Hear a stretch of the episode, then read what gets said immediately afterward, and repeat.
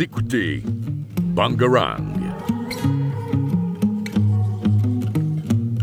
Allez viens je t'invite dans ma capitale On y cultive des arts si variés Ici le cratère à la voix de cristal Résonnant même Salut à tous, c'est Lina et on se retrouve aujourd'hui dans un nouvel épisode d'un livre Une lecture.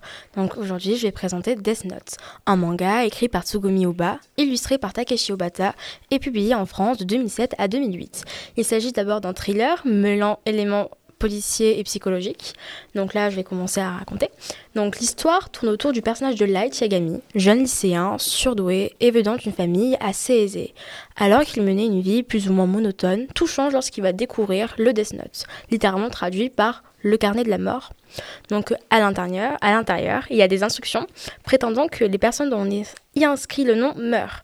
dont Light, bien que très peu convaincu, tente d'écrire le nom d'un criminel pour voir s'il meurt, et cela marche. Très vite, Light va se prendre pour un justicier, condamnant tous les criminels de la région du Kanto, puis du pays, et enfin du monde entier. Donc euh, celui-ci va obtenir le surnom de Kira. Son identité restera secrète et les gouvernements mondiaux vont vouloir le retrouver. Grâce à tous ces meurtres, il sera connu dans le monde entier et deux camps se formeront.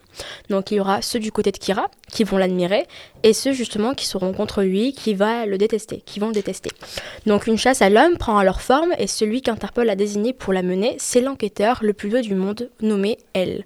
En effet, lui aussi porte un surnom et personne ne connaît sa véritable identité. Il est tout naturel qu'il soit étant vulnérable face à Kira, qui a besoin de son nom afin de l'éliminer. Donc Light va donc devoir euh, trouver le moyen de protéger son identité et en plus de chercher à débusquer celle de elle, tout en continuant à servir ses idéaux dans le but de bâtir le monde dont il rêve et d'en devenir en sorte de nouveau dieu. Donc, euh, je vais présenter euh, mon avis.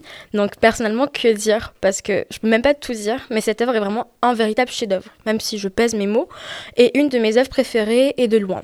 On est rapidement pris par l'enquête mise en place, et nous, lecteurs, sommes face à quelques difficultés. En effet, on a accès finalement à deux points de vue, celui de Kira et de elle, et on a le choix de choisir parmi les deux camps. Je trouve ça assez original dans le sens qu'on a accès à deux idéaux, mais si, ces idéaux se manifestent également dans la vraie vie. En effet, dans le monde, l'être humain a le choix et le libre arbitre. Il peut donc choisir de faire la justice par lui-même, comme Kira peut le faire, mais aussi de suivre la loi comme elle le fait, donc deux antagonistes. C'est pour cela que je trouve que Death Note est assez intéressant, car certes, ça nous divertit, et c'est le but promu d'un manga ou d'un livre, mais ça nous permet aussi de nous questionner sur la nature humaine en elle-même et sur nos propres idéaux, rien que par le choix de faire partir du camp de elle ou celui de Kira puis Death Note, est aussi très psychologique, car ce n'est pas seulement une enquête, mais aussi un combat mental entre deux personnes très intelligentes, aux idéaux, logiques, complètement opposés.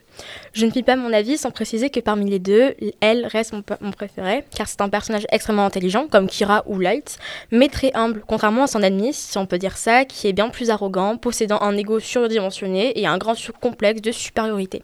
C'est pour ça que je préfère elle, bien que les idéaux de Light peuvent être admirables. Donc euh, je vais présenter euh, quelques citations. Donc euh, la vie est faite de choix. Certains choix sont plus difficiles que d'autres. Dans la société humaine, il y a très peu de gens qui se font vraiment confiance. Et je débarrasse le monde du mal et crée une utopie. Peu importe du temps dont je dispose, cela ne suffira pas. Donc je vous remercie de m'avoir écouté et sur ce, je vous souhaite une agréable journée ou soirée. Vous écoutez Bangarang. Allez viens je t'invite dans ma capitale. On y cultive des arts si variés. Ici le cratère à la voix de cristal Résonnant même